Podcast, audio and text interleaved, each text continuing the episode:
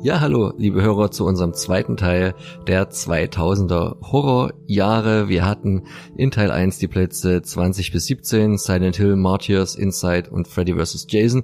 Ihr merkt, die waren relativ äh, franco-lastig und wir gehen jetzt gar nicht so weit äh, geografisch und kommen jetzt an einen Part, der sehr äh, spanisch geprägt ist und fangen jetzt mit Teil 16 an und 30 Days of Night, der einzige, der eigentlich ein Amerikaner ist aus der Riege, von David Slade, der hatte auch Hard Candy gemacht und später Eclipse und einen Teil der Hannibal-Serie ähm, zu verantworten. Josh Hartnett in der Hauptrolle, keine so gute Bewertung mit 6,6. Benedikt?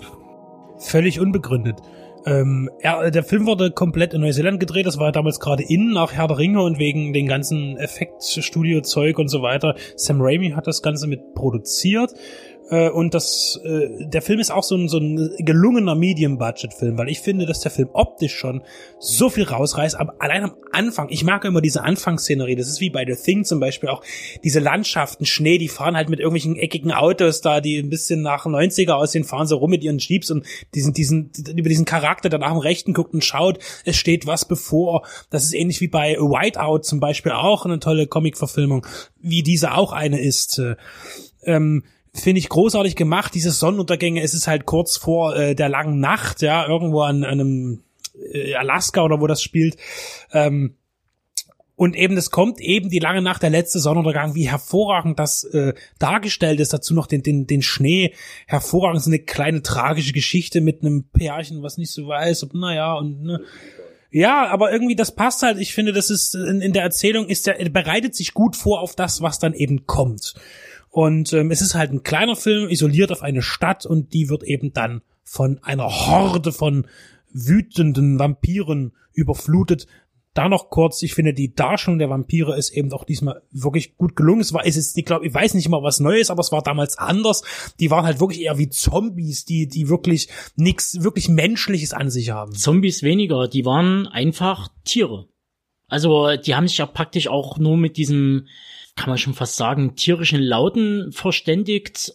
Die, die wurden, haben auch irgendeine Sprache gesprochen. Genau, ja, also das ist aber was halt sehr äh, kultural und alt klang. Und die waren halt, die hatten halt wirklich nur reine äh, anim animalische Triebe letztendlich. Da war nichts mit einem Glitzervampir oder ein Gary Oldman, der mit Perücke durchs Schloss streicht, sondern die waren einfach Tiere, Punkt.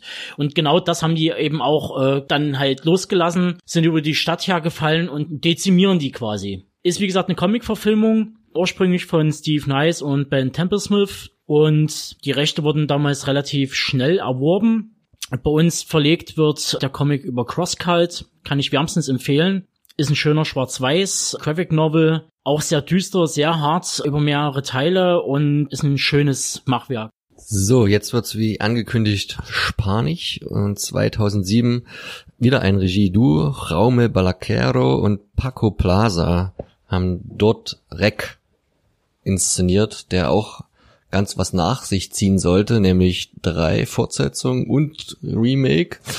Und ähm, ja, das Remake sagt es noch ein bisschen deutlicher. Quarantäne, worum es eigentlich geht. Also Virus und Zombies so ein bisschen. Aber das Neue daran war, die, oder naja, das Neue, aber in dem Genre vielleicht, dass man sehr doll rumwackelt mit der Kamera und eigentlich so relativ wenig sieht. Hat uns das gefallen? Der Blair Witch des Zombie-Films. Ähm, es geht ja um ein Reporter-Team, was mit einer Feuerwehreinheit mitfährt, so für eine schöne ZDF-Doku oder was auch immer hier, also das spanische Pendant in dem Fall. Und dann stößt man eben auf ein Wohnhaus mitten in der Stadt von Madrid, äh, glaube ich, und ist dann erstmal in einer merkwürdigen Situation, wo Menschen sich komisch verhalten und auf einmal wütend werden und tatsächlich dann auch in einen Blutrausch geraten. Ich persönlich finde den Film äh, war überrascht von dem Film, weil eigentlich dieses ganze Wackelding nur bei mir bei Blair Witch Project funktioniert hatte, den ich auch immer noch ganz großartig finde. Und danach bei vielen anderen Sachen hat mich das immer gestört. Und bei diesem Film aber hat, hat mir gefallen, dass der auch wirklich wieder wie bei Blair Witch eine eigene Spannung hatte, die da tatsächlich funktioniert hat. Und auch wo die Kamera ist, auch wenn was im Hintergrund äh, passiert, was auf einen zukommt, äh, das haben die gut gemacht, finde ich. Also mir gefällt der gut, auch dieser Etagenkampf dann und so. der ist, ist, einfach sehr gut inszeniert und fotografiert. Man hat sich halt Gedanken gemacht. Also nie wie bei den üblichen Found-Footage-Filmen, wo dann das Geld ausgeht, man dann wirklich an allem spart und Laiendarsteller spielen Laiendarsteller und hier wurde vieles besser gemacht und zuträglich war natürlich auch die Länge des Films. Mit 70 Minuten war einfach klar auf den Punkt gebracht, dass der überhaupt im Kino gelaufen ist mit der Länge, war schon äh, ein Highlight.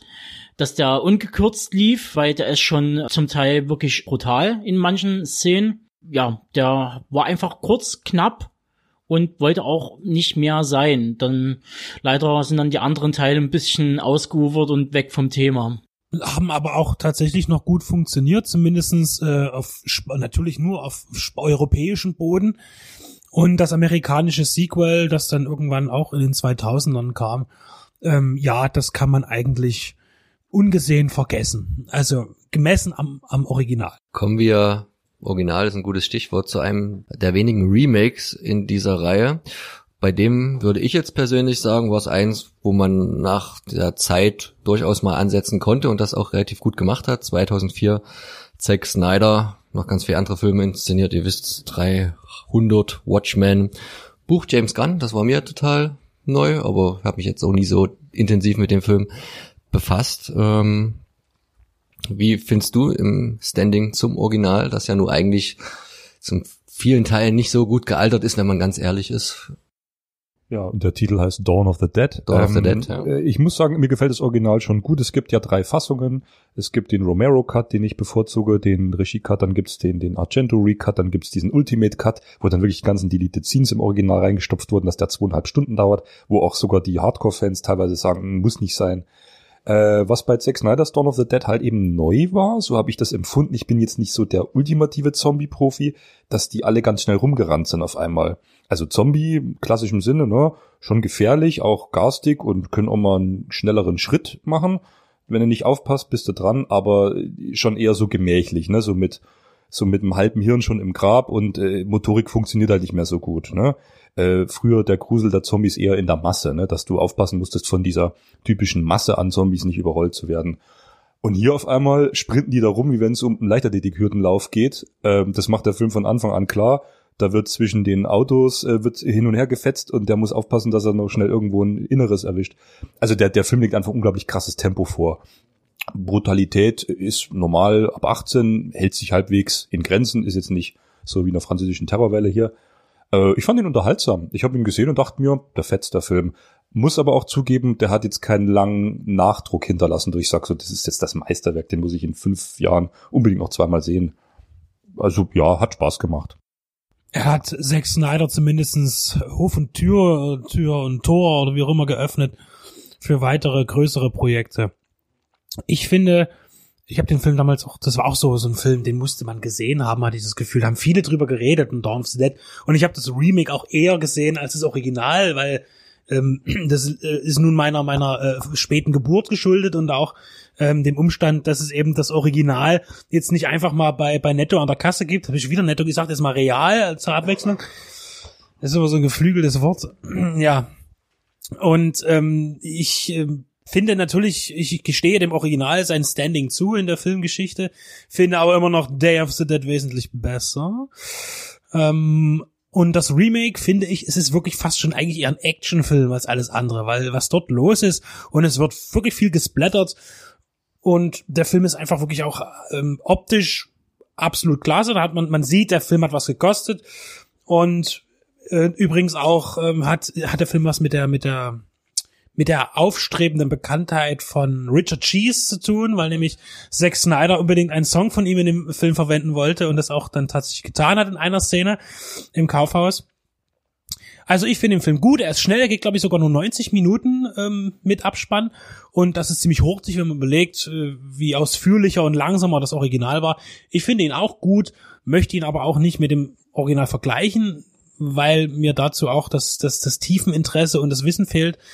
Ähm, und ja, kann man aber mal schnell Sonntagvormittag vor der Kirche mal schnell weggucken. Ist der besser als Romeros drei Späte oder kann man den einigermaßen in die die Kategorie da schieben, ähnliches. Land of the Dead hat wahnsinnig viel von Dawn of the Dead, dem Remake, tatsächlich kassiert. Also die Optik Natürlich ist Land of the Dead wesentlich dunkler. Eigentlich ist gefühlt Dawn of the Dead spielt immer viel am Tag, es ist hell.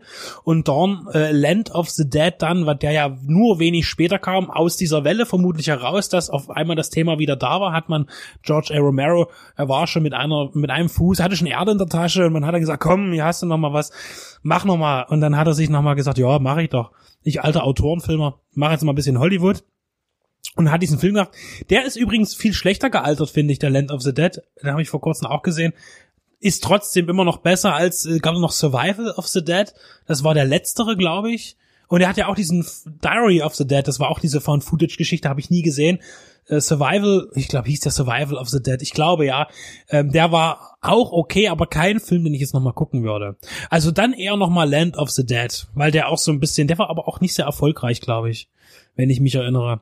Aber auf jeden Fall kann man den ja auch noch im Bundle, gibt's den ja gerne. Den Dawn of the Dead Remake und Land of the Dead kann man mal im Double kaufen. Für einen Zehner hat man jetzt nichts verkehrt gemacht. Wo man gar nichts verkehrt machen kann, und da sind wir jetzt wieder in spanischen Gefilden, ist das Waisenhaus von RJ bei Bayona, der jetzt erst neulich zu ganz hohen Wein gekommen ist, indem er Jurassic World Fallen Kingdom inszenieren durfte. Ich weiß nicht, ob er da jetzt sich da viel Gutes getan hat in seiner Karriere. Tobi schüttelt ganz wild mit dem Kopf. Ähm, das ist ein klassischer Film, den auch Del Toro hätte selber machen können und kommt so aus dieser ähm, spanischen Geisterfilmriege, weil was für die Franzosen so die die harten Folter- und Splatter-Geschichten sind, sind irgendwie für die Spanier die etwas ähm, subtileren Geister-Stories, auch mit einer der höheren Wertungen hier in unserer Top 20 mit einer 7,5 auch vollkommen berechtigt, oder? Ja, auf jeden Fall. Meine Sichtung jetzt, die, die letzte liegt auch schon etwas zurück. Der Film besticht halt natürlich durch Atmosphäre. Ich würde ihn eher so in den, diesen Atemzug äh, setzen von The Hours. War sehr, sehr gut gemacht. Ich war äh, wirklich positiv überrascht von dem Film. Äh, weil zu dem Zeitpunkt, wo das Waisenhaus rauskam, gab's im regulären Kino nicht gerade viele spanische Kost zu sehen. Jetzt außer irgendwelches Autorenkino und Dramakino hat man da in dem Bereich Genre fast gar nichts gesehen. Und ähm, da war das schon irgendwie eine Hausnummer, was aber wahrscheinlich dann wirklich an Del Toro lag, der da halt ordentlich gepusht hat mit seinem Namen. Und ja, also ich kann den nach wie vor wärmstens weiterempfehlen. Wir haben dann auch noch ein Film, ich nenne jetzt den nicht, der eigentlich ganz ähnliche Richtung einschlägt, ein paar Plätze weiter, aber das ist auf jeden Fall ein Thema, was die Spanier halt immer umtrieben hat, immer Geister, Kinder vor allen Dingen, mit einer entsprechenden Hintergrundgeschichte, die dann meistens nicht so schön war, also immer immer dieses Ernsthafte, was ja Del Toro auch ausmacht. Ne? Er mag seine Monster, er mag sein Fantastisches, aber es hat immer diesen realen Horror, dem das entspringt. Ne? Aber da kommen wir ja dann nachher in Ruhe dazu. Ne? Genau, vom Produzenten zum Regisseur. Damit sind wir auch schon in etwas schnellerer Weise durch diesen Block durch und verabschieden uns und hört demnächst die Plätze 12 bis 9.